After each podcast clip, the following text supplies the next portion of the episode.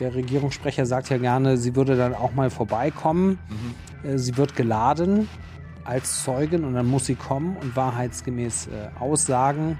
Wir wollen sie auch zum Geheimen Krieg hören. Und deswegen. Rammstein und so auch. Ja, genau. Und deswegen ähm, werden wir damit noch ein bisschen warten, weil sie wird nur einmal kommen. Und ähm, dann muss man eben das gesamte Programm abfragen können. Und warum, da, warum, warum könnt ihr die Leute nicht mehrmals sagen? Theoretisch können wir das, aber ähm, die Große Koalition wird alles daran setzen, das zu verhindern. So, eine neue Folge Junge, ich guck mal da rein, ihr da rein. Ähm, wir haben einen fast schon altbekannten Gast. Kannst du dir trotzdem noch mal vorstellen? Ich bin Konstantin von Notz, ähm, stellvertretender Fraktionsvorsitzender der Grünen und Obmann im NSA-Untersuchungsausschuss. Was ist ein Obmann? Obmann ist die äh, Person für die Fraktion, äh, die auch alle formalen Fragen klärt und die praktisch die Fraktion in dem Ausschuss äh, vertritt, auch in organisatorischen Fragen. So. Jetzt gibt es den Untersuchungsausschuss ja nicht schon erst seit gestern, sondern schon eine Weile. Seit wann? Äh, 14 Monaten, 15 Monaten. So. Habt ihr jetzt mittlerweile alles aufgeklärt? Leider nicht. Wir sind mittendrin statt nur dabei. Also ich würde sagen, in dem ähm, Aktenmengen, die wir bekommen haben, aber auch vom Untersuchungsauftrag her sind wir, nähern wir uns der Mitte äh, des Aufklärungsgegenstandes an. Aber am Ende sind wir noch lange nicht. Sonst mal keine Fremdwörter benutzen. Also erklär uns das mal, was war eure Aufgabe? Was habt ihr euch als Ziel gesetzt? Also ein Untersuchungsausschuss ähm, ist ja ein besonderer Ausschuss, der neben den 23 anderen Ausschüssen äh, besteht, die der Deutsche Bundestag hat. Und die Abgeordneten bestimmen selbst den Gegenstand ihrer Untersuchungen. Und wir haben für diesen Ausschuss einen ähm, Gegenstand eben formuliert. Wir haben gesagt, die Veröffentlichung von Edward Snowden haben viele Fragen aufgeworfen. Zum Beispiel, wie funktioniert das mit der äh, Kommunikationsdatenerhebung, aber zum Beispiel auch, ähm, wie läuft das eigentlich mit dem geheimen Krieg, mit Drohnenermordung äh, und so. Das ist auch unser Untersuchungsgegenstand. Und ähm, insofern, wir haben jetzt sehr viel SIGINT, wie Geheimdienste das nennen, ja, also Signal Intelligence, Kommunikationsaufklärung, Fernmeldeüberwachung hat man das früher genannt. Damit haben wir uns jetzt sehr intensiv beschäftigt, sind wir auch noch mittendrin, aber wir müssen bald auch zu diesem Thema geheimen Krieg kommen. Ja. Äh, wir müssen uns nicht nur mit dem BND beschäftigen, sondern auch mit dem Bundesamt für Verfassungsschutz. Also es sind noch viele Sachen, äh, die wir vor uns haben. Dauert das nochmal 14 Monate? Mindestens. Äh, März. Ja. Also wir werden auf jeden Fall bis zum Ende der Legislaturperiode bis 2017 diesen Ausschuss äh, haben. Vier, fast vier Jahre lang? Ja. Es ist halt viel äh, zu untersuchen und es sind viele Dinge im Argen. Und man merkt das ja gut bei diesen Fragen Bad Aiblingen, Eikonal, Gloteig Monkey Shoulder, die Dinge, die wir jetzt untersuchen. Ähm, Fremdwörter. Aber. Ja, so heißen diese Operationen. Ja. Äh, ja, also es gibt mehrere Operationen, die eben der äh, BND mit Five Eyes Staaten, also mit den Amerikanern und den Engländern äh, zusammen gemacht hat. Und ähm, da die parlamentarische Kontrolle die es ja immer gibt in Form des Parlamentarischen Kontrollgremiums und der G10-Kommission, hier eben über Jahre getäuscht beziehungsweise nicht informiert wurde, muss jetzt der Untersuchungsausschuss äh, diese Zeiträume aufarbeiten, versuchen zu verstehen, was da passiert ist. Und das geht leider nicht von heute auf morgen. Vielleicht mal Anfangsfrage, was hast du über den BND gelernt und dessen Arbeit, seitdem du in diesem Untersuchungsausschuss bist, was du vorher nicht gewusst hast? Also. Also, ich meine, da gibt es ja hunderte Sachen wahrscheinlich, aber es gibt wahrscheinlich ja. auch viele große. Naja, also die äh, Welt der Geheimdienste, wie man so etwas pauschal sagt, ist natürlich schon eine eigene. Und es stimmt auch, also man muss ja erstmal mit sich die grundsätzliche Frage klar machen, ob man äh, damit einverstanden ist, dass es Geheimdienste gibt oder nicht. Ähm, ich persönlich äh, finde, dass es in Ordnung ist, dass es Geheimdienste gibt. Ich finde aber, sie müssen sich in Rechtsstaaten eben an klare Regeln halten. So, und ähm, da haben wir äh, ein Problem mit den Sachen, mit denen wir uns beschäftigen, denn es wurde sich ganz klar an bestimmte Regeln nicht gehalten. Das ist nicht immer nur ein Problem der Dienste selbst, sondern häufig kommt der Druck von oben aus der Politik, ja, von der Exekutive, äh, aus dem Bundeskanzleramt, aus den Ministerien, bestimmte Dinge auch zu machen, weil die Politik das für richtig hält. Zum Beispiel? Zum Beispiel die ähm, der Zugriff ähm, bei der Deutschen Telekom im Jahr 2004. Ja, da hatte der BND Bedenken und die Deutsche Telekom hatte Bedenken und von politischer Seite wollte man das aber unbedingt. Und da hat die Bundesregierung dann damals eben das Bundeskanzleramt einen sogenannten Freibrief äh, erteilt. Ja, also man hat aufgeschrieben, ähm, äh, liebe äh, Telekom, bitte macht das, das geht schon in Ordnung und dann hat die Telekom mitgemacht. Aber da sieht man eben sehr gut, es gab durchaus rechtliche Bedenken, ja, äh, die äh, wirklich auch äh, da hart vorgetragen wurden, aber der Druck von oben war eben so hart, ähm, dass dann eben äh, diese Dinge trotz aller Bedenken gemacht wurden. Damit will ich nur sagen, ähm, ich mache eigentlich dieses ganz billige Blame Game, was da im Augenblick läuft, nicht gerne mit, zu sagen, nur die bösen, bösen Geheimdienste sind schuld. Ja, weil beim BND sind Dinge nicht richtig gelaufen und darüber muss man offen sprechen und da muss man Konsequenzen ziehen und gucken, wie man das abgestellt bekommt. Aber uns geht es auch darum zu verstehen, wer die politische Verantwortung trägt und an welchen Schnittstellen wer auch genau in welcher Verantwortung Entscheidungen getroffen hat. Und das waren eben nicht nur die Dienste. Erklären Sie mal, also wer, wer, wer ist denn der Chef des BND? Wer, wer, wer gibt den Weisungen? Ihr, das Parlament? Oder? Nein, der Chef des BND ist der Präsident des BND, aber der BND ist als Geheimdienst ähm, direkt unterstellt dem Bundeskanzleramt. Und der Chef BK, ja, also der Chef des Bundeskanzleramts, hat äh, die Rechts- und Fachaufsicht äh, über äh, den Bundesnachrichtendienst. Ja, das ist anders beim Bundesamt für Verfassungsschutz zum Beispiel, dem Inlandsgeheimdienst. Der ist dem Innenministerium unterstellt. Insofern ist das eine besondere äh, Rolle. Und dann gibt es eben innerhalb äh, ähm, des Bundeskanzleramts äh, eine Abteilung, die Abteilung 6, die speziell für diese Fragen zuständig ist. Und äh, da scheint einiges in den letzten zehn Jahren nicht so gut funktioniert zu haben. Zum Beispiel. Zum Beispiel die Kontrolle über diese Kooperationen, die man gemacht hat. Also das Problem ist, das grundsätzliche Problem, mit dem wir uns beschäftigen, ist ja, dass sich unsere Kommunikation verändert hat. Ja, so wie unser ganzes Leben digital wird in allen Bereichen, so eben auch unsere Kommunikation. Und äh, früher hat man analog telefoniert und dann hat man Fernmeldeaufklärung gemacht, wie man sich das vorstellt im Kalten Krieg. Ja, man ist an irgendeine Leitung rangegangen. Ja, da wusste man, da läuft das Kupferkabel und das ist eben die Telefonleitung von Paris nach Budapest. Und dann hatte man nur Gespräche von Paris nach Budapest. In der digitalen Welt funktioniert Paketvermittlung auf der Glasfaser. Du gehst an irgendein Kabel ran und du hast eben innerhalb von Sekunden Millionen, Milliarden von Paketen aus allen möglichen Kommunikationen, ja, Wuppertal, Bochum und äh, Shanghai, London.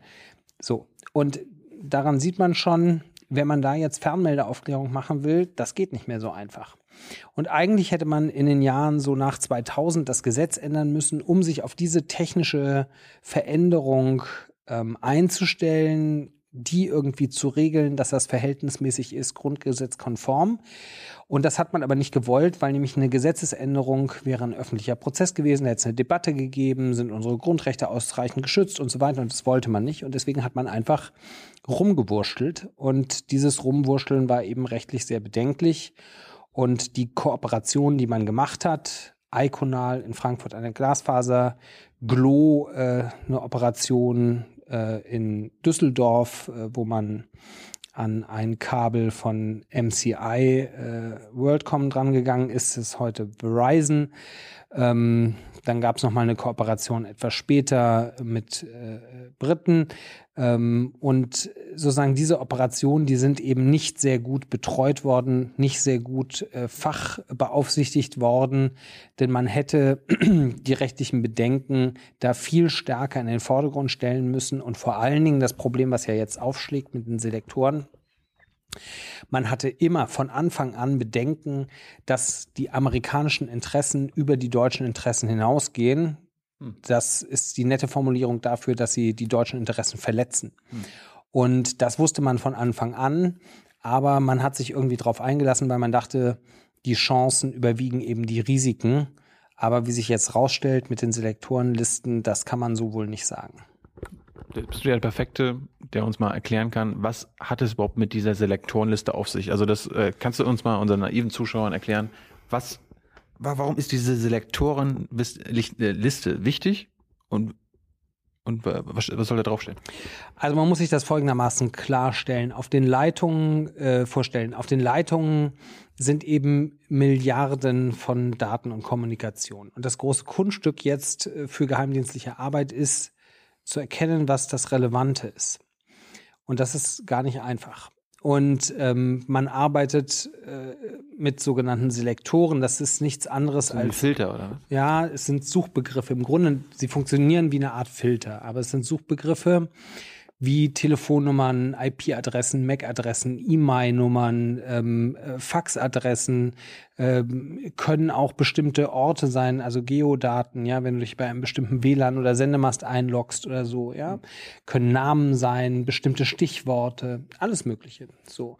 Und in der Kooperation, die die Deutschen jetzt gemacht haben und bis vor ganz kurzem auch noch gemacht haben mit den Amerikanern, hat man amerikanische Selektoren übernommen und praktisch in Auftragsarbeit den Datenstrom für die Amerikaner mit diesen Selektoren durchkämmt und denen die Ergebnisse gegeben. Oh. So und äh, ist, ist, das grundsätzlich falsch oder äh, Warum, warum ist das so, so entscheidend? ja, es ist problematisch, weil der Bundesnachrichtendienst eben nicht gegen deutsche Grundrechtsträger agieren darf. Das steht so im Gesetz und er darf schon gar nichts in Deutschland machen eigentlich, weil er der Auslandsnachrichtendienst ist. Und aus unseren geschichtlichen Erfahrungen her trennen wir da sehr hart. Aber das verwischt eben alles, ja. Wenn man an die Glasfaser geht, wo man eben gar nicht mehr weiß, sind da deutsche Grundrechtsträger drauf oder ist das jetzt doch Budapest? Ähm, und äh, wenn man eben in die auf die Glasfaser in Frankfurt geht, ist das ja schon irgendwie auch das Inland. Ja, da konstruiert äh, dann eben äh, der BND und sagt, na ja, irgendwie ist das das virtuelle Ausland oder so, aber es hinkt halt alles und rechtlich trägt das nicht durch. Und wenn man sich vorstellt, worum es geht, nämlich um den sehr sensiblen Artikel 10, Kommunikationsfreiheit ist ein hohes Gut, dann sind das alles untaugliche Versuche, äh, äh, da den Dingen gerecht zu werden. So, und jetzt muss man den entscheidenden Gedanken. Die Amerikaner haben eben, ob nun aus Bösartigkeit oder einfach aus Wurstigkeit, ähm, in ihren Selektoren viele äh, Ziele drin stehen, die deutsche und auch europäische Interessen äh, offenbar verletzen. Ja, nämlich zum Beispiel, wie wir jetzt seit gestern wissen, französische Präsidenten oder hohe französische Beamte oder so. Nicht? Und wenn jetzt die Deutschen bei Iconal an der Glasfaser in Frankfurt mit diesen Selektoren diese Verkehre abziehen, dann ist das ein klarer Verstoß gegen diese europäischen Interessen und natürlich irgendwie hochproblematisch. Also man muss sich das mal umgekehrt vorstellen. Stell mal vor, die Franzosen hätten Kooperation mit äh, den Amerikanern, würden die Selektoren der Amerikaner einstellen und die Kommunikation hier aller deutschen äh, äh, Berliner Beamten und von Frau Merkel würden dann über Frankreich in die USA gehen. Da würden sich hier alle sehr bedanken, ja. Und umgekehrt ist jetzt die Diskussion in, äh, äh, in Frankreich. Und jetzt ist die interessante Geschichte nach Snowden hat man im BND eben gesagt, ah, jetzt gucken wir doch noch mal lieber nach, was das eigentlich so für Selektoren sind. Und man ist auf Zehntausende Selektoren gestoßen innerhalb von kurzer Zeit, die offensichtlich gegen europäische und deutsche Interessen verstoßen. Und die hat man praktisch aussortiert. Und diese aussortierten Begriffe, die sind in einer Liste gelandet, ah. in einer 40.000er Liste. Und schwuppdiwupp im Zusammenhang mit unserem Untersuchungsausschuss und unserem Beweisantrag BND 26 ähm, wurde auf einmal kam diese Liste ins Bundeskanzleramt. Ja, auch etwas mysteriös, aber sagen wir jetzt erstmal so, ist das gelaufen? Und dann haben die da drauf geguckt und haben gedacht, um Gottes Willen, ja, das haben wir alles nicht gewusst. Und jetzt ist der große Streit. Es ist ein Beweismittel des Untersuchungsausschusses. Ähm, aber die wollen uns den nicht vorlegen. weil das natürlich diplomatisch absolut horrifying ist. Wer da alles draufsteht, kann man sich ja überlegen. Ja, da werden hunderte von problematischen äh, Selektoren draufstehen. Das wird, wird nicht nur der französische Staatspräsident wahrscheinlich sein. Vermutlich nicht. Ich weiß es nicht, wer da draufsteht. Das ist ja genau das Problem. Aber ich würde vermuten, wenn das knapp 40.000 Begriffe sind, dann wird das darüber hinausgehen, über diese Problematik. Ja, und also auch schon der französische Staatspräsident ist ein Problem. Ja. Und jetzt der interessante, die interessante Frage. Können wir das parlamentarische Recht durchsetzen, dieses Beweismittel zu sehen. Artikel 44 unserer Verfassung sagt, der Untersuchungsausschuss ist eben ein Gremium der parlamentarischen Kontrolle.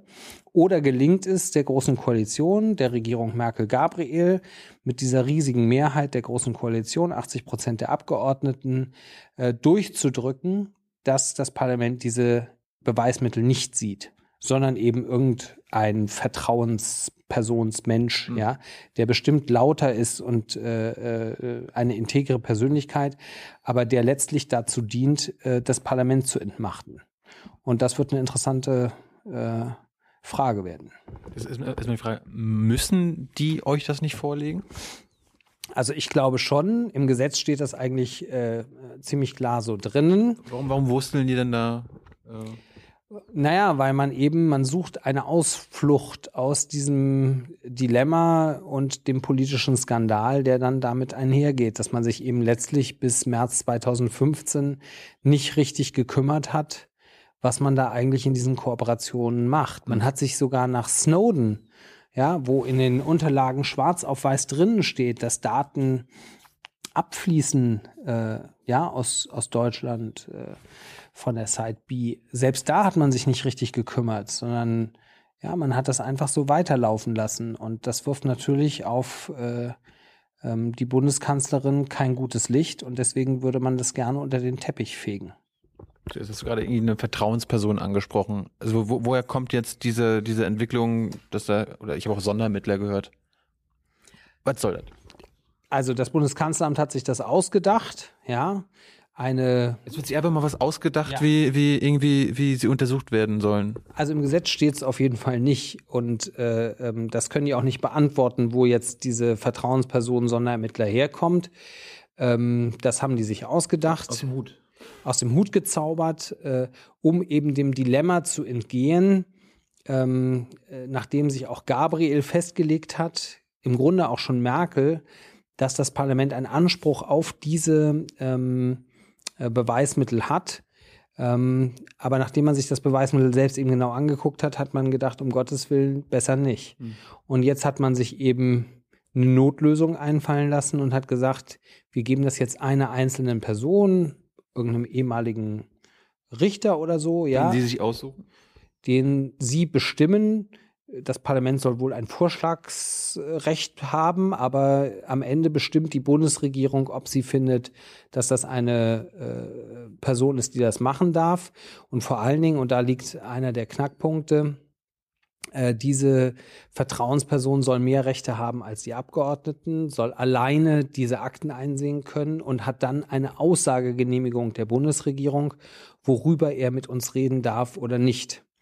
Und da merkt man schon, wenn man Hm. das so hört, da kann keine gute parlamentarische Kontrolle stattfinden, sondern da obliegt es dann eben am Ende äh, dem Bundeskanzleramt selbst, äh, äh, die Musik zu bestellen. Und die wird dann eben Merkel freundlich sein. Und genau so ist dieser Versuch zu bewerten. Und das ist gerade in Zeiten einer großen Koalition schon ähm, ein extrem merkwürdiger und problematischer Vorgang.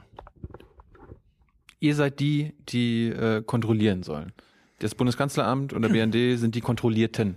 Richtig? So sollte es sein. Und jetzt sagen die Kontrollierten, äh, ihr, wie, wie ihr euch äh, uns kontrollieren wolltet, passt gerade nicht so. Wir lassen, wir haben einen Vorschlag, wer uns kontrolliert.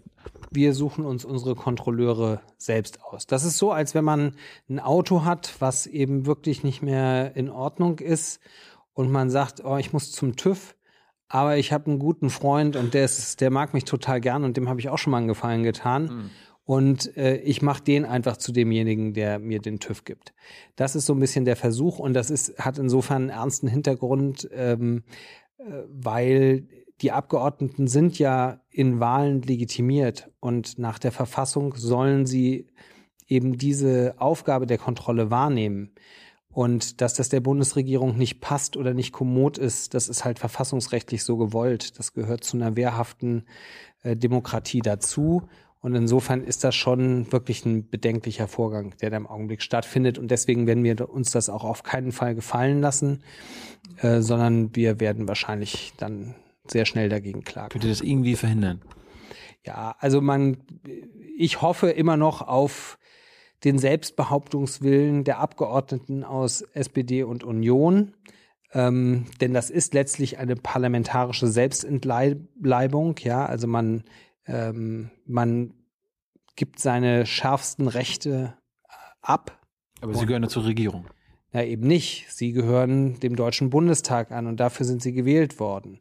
Die Regierung stellt sich eben aus Union und SPD, aber das ist ja sowieso ein Problem unseres Parlaments und der letzten Jahre und Jahrzehnte, dass eben die Abgeordneten sich wirklich äh, wie die Leibgarde dann immer ihrer Regierung äh, äh, verstehen. Und das hat zu einer totalen ähm, äh, Verzwergung des Parlaments geführt, ja. Und ich im Sozialkunde, Sozialkundeunterricht mal gelernt, dass es genau andersrum sein sollte. Ja, so Oder? ist auch so. Also irgendwie, dass die Bundesregierung ausführt, was ihr beschließt.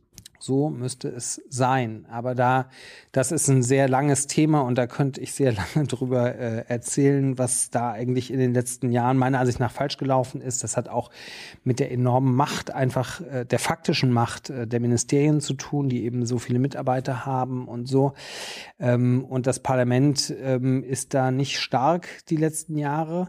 Und deswegen habe ich die Hoffnung, dass die Abgeordneten ähm, aus Union und SPD sehen, dass das Recht, was sie da jetzt verzocken, um Merkel zu schützen, ähm, ihnen auch zukünftig dann fehlen wird, wenn es neue andere. Regierungen gibt, ja. Und Abgeordnete der Union haben ja im Augenblick das Gefühl, dass sie nie wieder in der Opposition äh, sein werden. Und da kann ich nur sagen, das täuscht. ähm, ja, so das. Es könnte Präzedenzfall werden. Ja, absolut. Also wenn das sozusagen einmal so durchläuft, dann äh, kann das eben immer wieder äh, aus dem Hut gezaubert werden. Und wenn der Bundestag das auch einmal so akzeptiert, dann ist das keine Gewähr dafür, dass das verfassungskonform ist. Aber es ist ein Argument in der Auseinandersetzung, dass der Bundestag es halt schon mal aus eigenem Willen so gemacht hat. Und deswegen müssen wir uns dagegen wehren. Und deswegen werden wir in Karlsruhe dagegen klagen. Aber wie gesagt, ich appelliere äh, an die Abgeordneten aus äh, äh, den beiden äh, großen Fraktionen, dass sie bei dieser Selbstkastration nicht mitmachen. Aber ich meine, du musst auch verstehen, die wollen auch wiedergewählt werden, die wollen auch wegen eine Liste oder. Ja, eben drum, ja. Denn also es kann ja eigentlich nicht sein, nicht, wir sind hier, um äh, die Interessen der Bevölkerung wahrzunehmen und nicht die Interessen äh, einer Bundeskanzlerin. Und ähm, die Dinge laufen manchmal auch auseinander. Nicht immer, aber manchmal laufen sie eben auch auseinander. Und ähm, wenn der Bundesregierung irgendwas peinlich ist aus der Vergangenheit oder unangenehm oder vielleicht auch Dinge katastrophal falsch gelaufen sind, dann darf man sie eben nicht unter den Teppich kehren, sondern in einer Demokratie gehören sie auf den Tisch und diskutiert. Und ähm, insofern glaube ich, auch im Hinblick auf äh, transatlantische Freundschaften, ja, dass äh, ähm, man die Dinge auf den Tisch packen muss und diskutieren muss. Und ähm, ich glaube, mit diesem unter den Teppich kehren schadet man sowohl dem deutschen Parlament als auch äh, äh der transatlantischen Freundschaft mehr, als man vorgibt, äh, ihr zu helfen. Ich habe noch zwei kurze Fragen und dann sind wir auch schon durch. Äh, wann Wann kommt Merkel in euren Untersuchungsausschuss? Also sie kommt. Ähm, es wird ja immer gern gesagt, äh, äh, ja, äh, ihr, der Regierungssprecher sagt ja gerne, sie würde dann auch mal vorbeikommen. Mhm. Äh, sie wird geladen als Zeugin und dann muss sie kommen und wahrheitsgemäß äh, aussagen. Wir wollen sie auch zum Geheimen Krieg hören. Oh. Und deswegen. So Rammstein und so auch. Ja, genau. Und deswegen ähm, werden wir damit noch ein bisschen warten, weil sie wird nur einmal kommen. Und ähm, dann muss man eben das gesamte Programm abfragen können. Und warum, da, warum, warum könnt ihr die Leute nicht mehrmals laden? Theoretisch können wir das, aber ähm, die Große Koalition wird alles daran setzen, das zu verhindern. Das ist so ein Spiel in Untersuchungsausschüssen. Aber das eine Mal können sie es auf keinen Fall verhindern. Und deswegen werden wir ähm, noch ein bisschen warten. Aber es kommen viele andere interessante Zeugen. Jetzt äh, in der nächsten Sitzungswoche äh, kommt unter anderem äh, Herr Pofalla. Und äh, da wird es vor allen Dingen darum gehen, was im August 2013 genau gelaufen ist. Also das wird auch eine sehr interessante Befragung. Gerade waren ja Herr de Maizière und Herr Fritsche da. Mhm. Also die interessanten Zeugen werden uns völlig unabhängig von Frau Merkel nicht ausgehen. Und eine letzte Frage noch. Äh, du bist ja Bundestagsabgeordneter. Äh, fühlst du dich überwacht? Beziehungsweise da wurde ja irgendwie auch gehackt und so weiter. Wie kommunizierst du noch in dem Bundestagssystem? Ähm, also ich versuche mich dagegen zu schützen, ja, gegen die äh, Probleme, die es da gibt. Und ähm, in unserem Ausschuss haben wir nochmal eine besondere Problematik, ja, weil wir eben an sehr sensiblen Sachen arbeiten. Und wir versuchen da unsere Kommunikation anzupassen, viel zu verschlüsseln. Aber das muss man halt auch ganz klar sehen, wenn man sich in der modernen Kommunikationswelt bewegt, kann man sich eben nicht ausklinken. Und da wird einem das Dilemma äh, völlig äh, klar. Wir können eben nicht immer, wenn es um geheime Dinge geht, in den Wald gehen und darüber reden. Und ähm, das äh, ähm, führt dazu, dass einem völlig offensichtlich wird, wie bizarr es ist, dass 25 Jahre nach dem Ende der DDR man eben nicht sicher sein kann, ob man nicht ständig abgehört wird. Und das ist einfach ein unerträglicher Zustand und den müssen wir beenden. Wie? Ja, zum Beispiel durch die Arbeit des Untersuchungsausschusses und äh, den Konsequenzen, die wir dann daraus ziehen. Ich glaube, dass äh, eine Demokratie die Möglichkeit zur Selbstheilung, zur Korrektur hat. Ähm, und das ist im Grunde der zentrale Auftrag, den wir mit unserem Ausschuss haben. Dankeschön, Konstantin. Ich danke euch. Ciao, ciao. Ciao.